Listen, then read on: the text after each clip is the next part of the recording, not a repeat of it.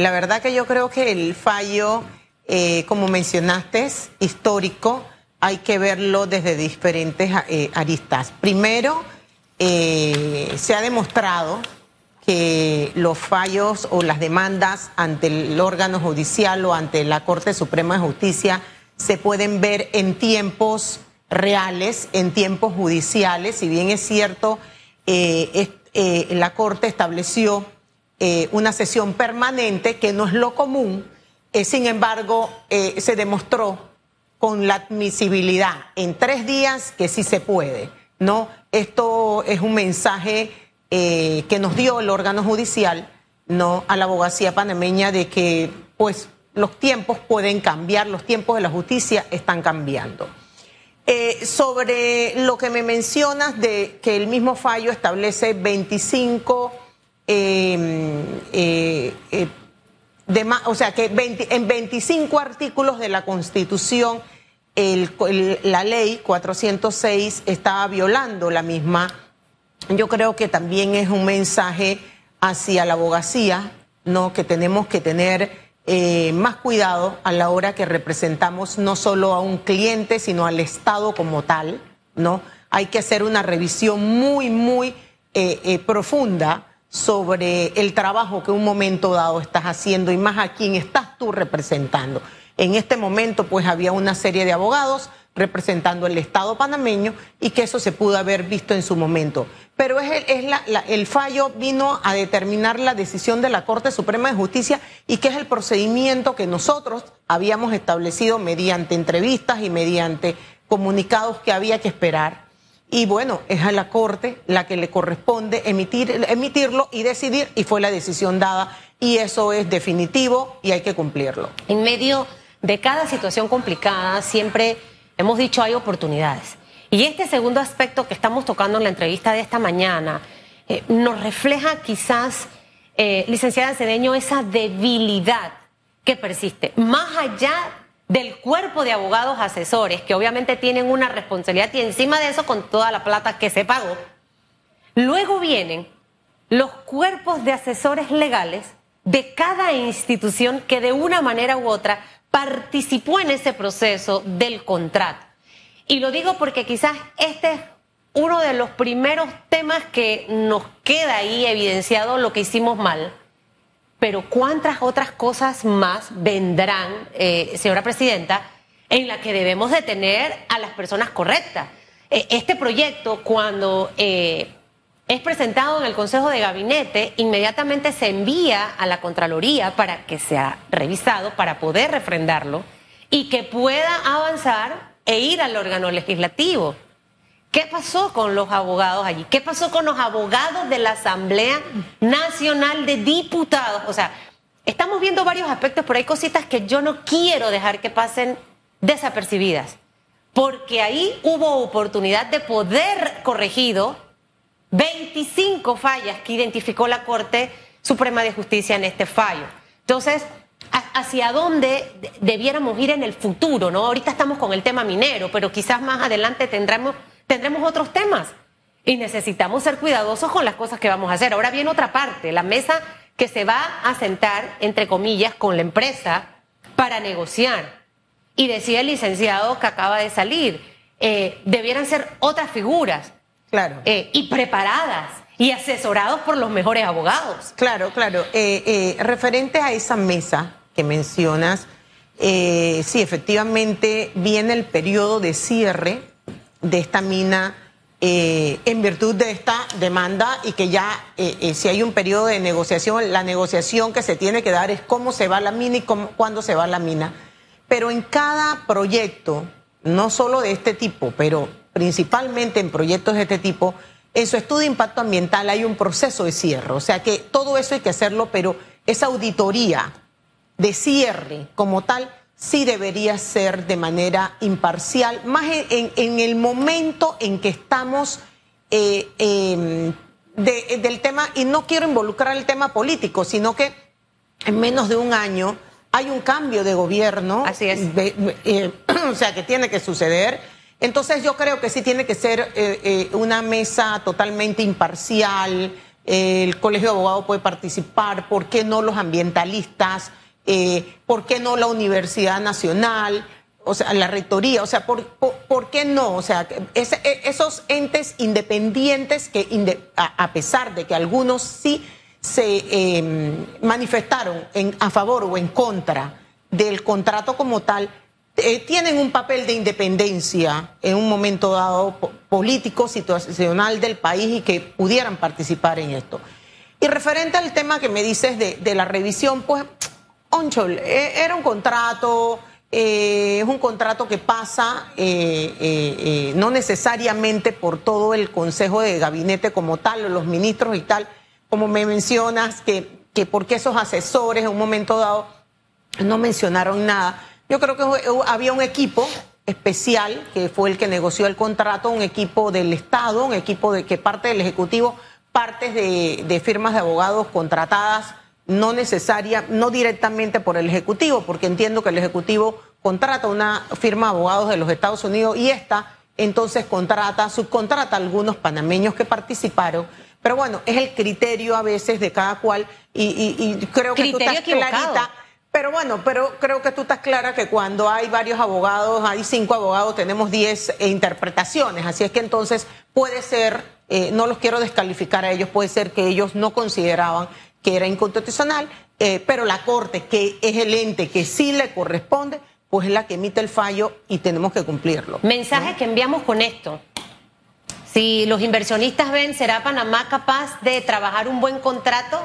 Yo creo que sea un contrato. Eh, sí, yo creo que, el, país ha sido, desde hace muchos años, nosotros hemos sido, em, estamos siendo golpeados, el tema de las listas y demás, en nuestros servicios internacionales. Eso incluye a la abogacía, no solo la, inversión privada.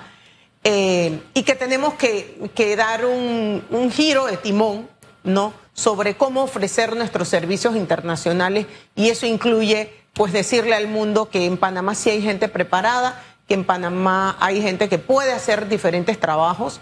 Sin embargo, tenemos que ser muy respetuosos y tenemos que dividir bien las cosas. Y es que cualquier eh, eh, contrato, cualquier ley puede ser demandada ante la Corte Suprema de Justicia y puede ser que salga un fallo a favor, puede ser que un fallo en contra, depende de la interpretación en un momento dado de los magistrados.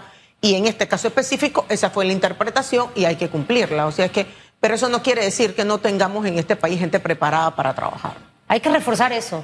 Claro que sí, eso, eso, eso, va mucho con la educación. Nosotros, no sé si has observado, pero en el Colegio de Abogados día a día se siguen dando capacitaciones y demás de diferentes temas porque es interés de que contemos con abogados preparados en el país. ¿Qué le conviene al país eh, en este momento coyuntural? La empresa en el día de ayer envía un comunicado donde manifiesta su disposición, sentémonos a dialogar, vamos a conversar, vamos a revisar. Ante cualquier pleito legal, eso siempre es saludable, que las partes eh, conversen.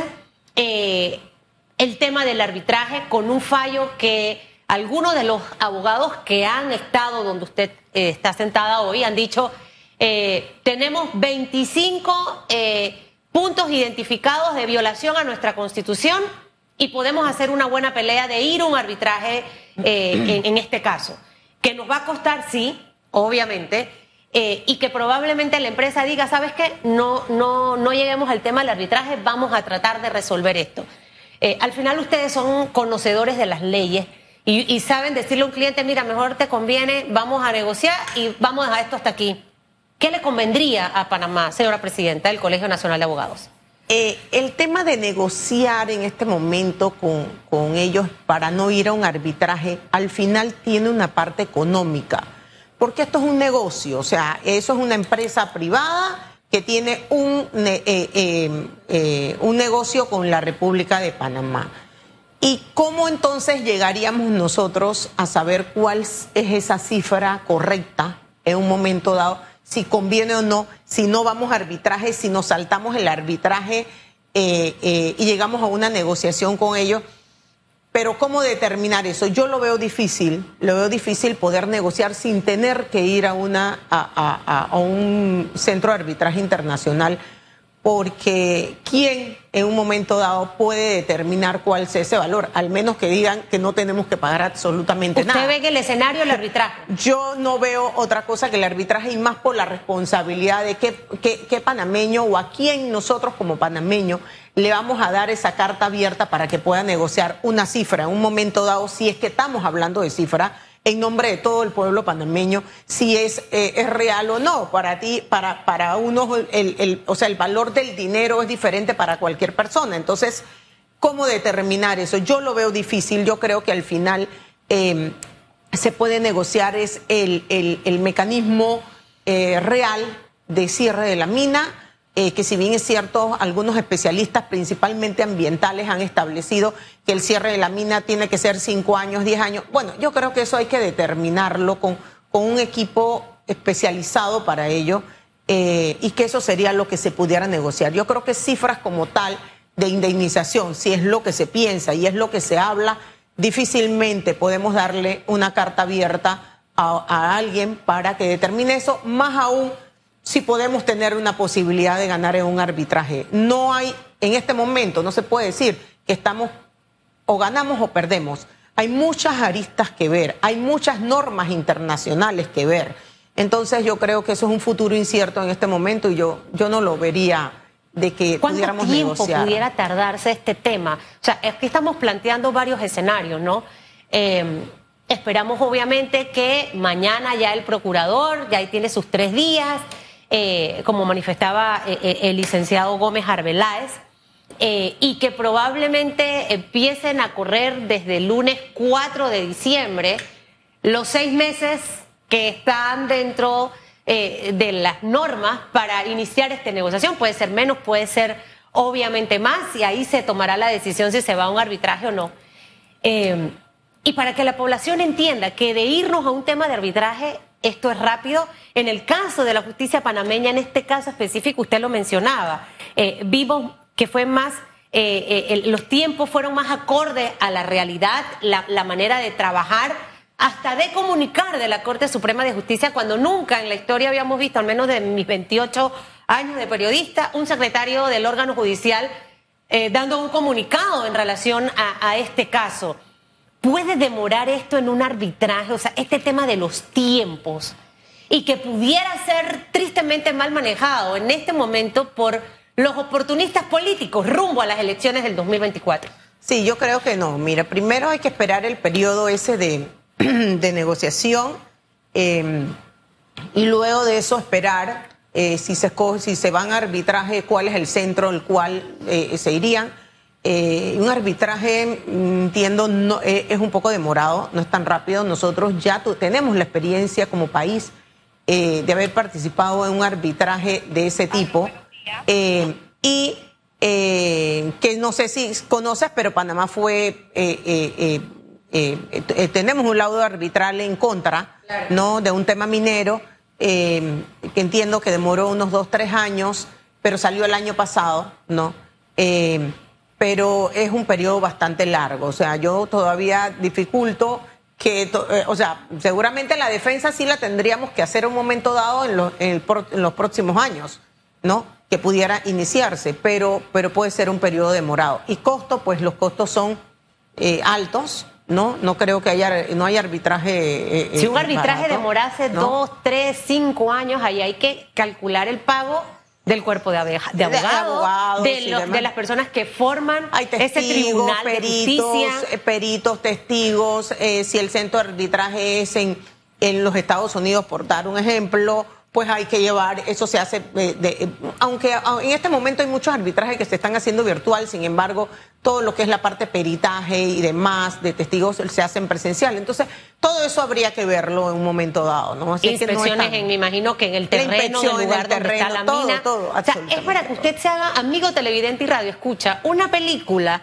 y, y pueda entender el tema de los tiempos, que, que a veces nos desesperamos Sí, mucho, ¿no? no. Eh, en, en este momento muchas voces, señora presidenta del Colegio Nacional de Abogados, hablan ya de reformas a nuestra constitución. Así es. Eh, la persona que sea seleccionada, escogida por el pueblo panameño para convertirse en el próximo presidente o presidenta de la República, a partir del 5 de mayo y tome posesión en el mes de julio, se va a enfrentar con escenarios complicados. Muy complicado. Vamos a poner de número uno el tema de la mina. Vamos a poner de número dos el tema de la economía, que no va a crecer al 6%, sino que va a crecer al 3 punto tanto por ciento, es lo que dicen los expertos, con un Producto Interno Bruto también por debajo de lo que se tenía eh, proyectado. Eh, probablemente eh, con la pérdida del grado de inversión, crisis de la caja de seguro social, desempleo elevado, tema educativo con, con grandes retos y sumamos a todo esto la institucionalidad, la falta de credibilidad, la falta de confianza, desempeño de los órganos, específicamente en este caso del órgano legislativo.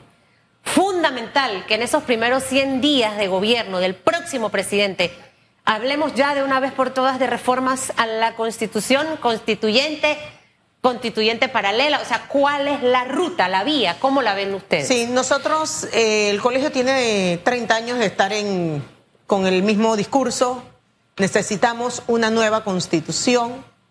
Em, los candidatos eh, a elección eh, eh, para presidente de la República siempre en sus plan de trabajo mencionan que lo van a hacer, ninguno lo hace. Nos damos cuenta que al final cuando llegan y toman posesión, pues ese discurso quedó a un lado. Em, y ahora eh, el colegio ha insistido nuevamente en que sí tenemos que hacer eh, una constituyente. Nosotros sí consideramos que a través de la constituyente, y puede ser una constituyente paralela, pero que lo hagamos, ¿no? Eh, que lo hagamos. este, el tema minero. Verían la opción de constituyente paralela. Exacto, pero es que el tema minero en este momento fue como la gota que derramó el vaso de agua, ¿no? hay muchos temas, ¿no? De profundidad que en este país los hemos dejado de un lado y que a través de una nueva constitución es que los vamos a resolver. Necesitamos una constitución más moderna, más acorde con el tiempo, principalmente que es muy, muy eh, y lo hemos dejado de un lado y que ahora con este tema ha vuelto a la palestra y el tema ambiental. El tema ambiental de hace 30 años no es el mismo tema ambiental de hoy en día, ni se ve de la misma manera a, nivel mundial. Entonces, eh, eh, son temas que sí tenemos que tocar y, nosotros nos hemos entrevistado ya con tres candidatos a, presidente de la República y se lo hemos planteado. Algunos nos han dicho que sí, pero en realidad, o sea, eh, una cosa es que te, te lo dicen ahora y cuando llegan, pues no lo hacen, ¿no? Pero sí debemos de insistir, eh, y yo creo que los gremios, ¿no? Debemos de unirnos en esto, y, y no solo los gremios, la sociedad civil como tal, toda esta gente, la juventud que salió a protestar por el tema minero, ahora debemos no protestar, debemos de sentarnos en una mesa y decir, vamos a exigir una nueva constitución. O protestas pacíficas como la que vimos en nuestras calles con muchos jóvenes, eh, precisamente eh, hablando alto y claro con respecto al tema del proyecto minero a cielo abierto. El tema de las reformas a la constitución se habla en cada campaña. Señora Presidenta, muchos de los que participaron en la contienda política, incluyendo al propio presidente, habló de reforma a la Constitución.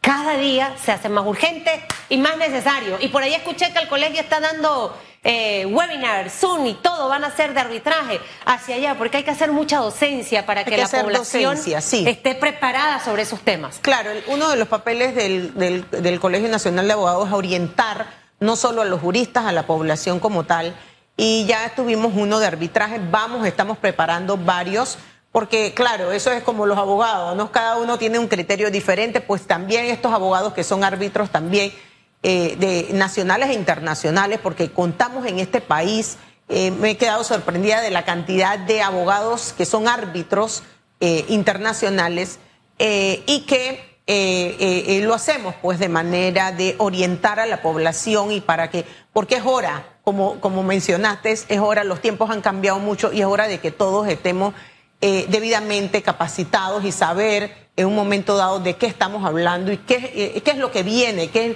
cuáles son los pros y cuáles son los contras. Y entender que todos tenemos esa labor de hacer docencia eh, a través de las distintas plataformas porque necesitamos cada día educar más a la población panameña. Aquel político que le interesa tener a un país educado es un político que tiene visión. Gracias a la señora presidenta del Colegio Nacional de Abogados, Maritza Cedeño Vázquez, estuvo conversando con nosotros en relación a este tema que cada día vamos aprendiendo, usted y yo vamos aprendiendo todos los días a través de este espacio. Al regresar vamos a tener al director de asesoría legal de Meduca, José Carrillo, porque esta mañana veíamos ya la noticia confirmada, eh, el término sería liberado, suspende retención de salario a los educadores.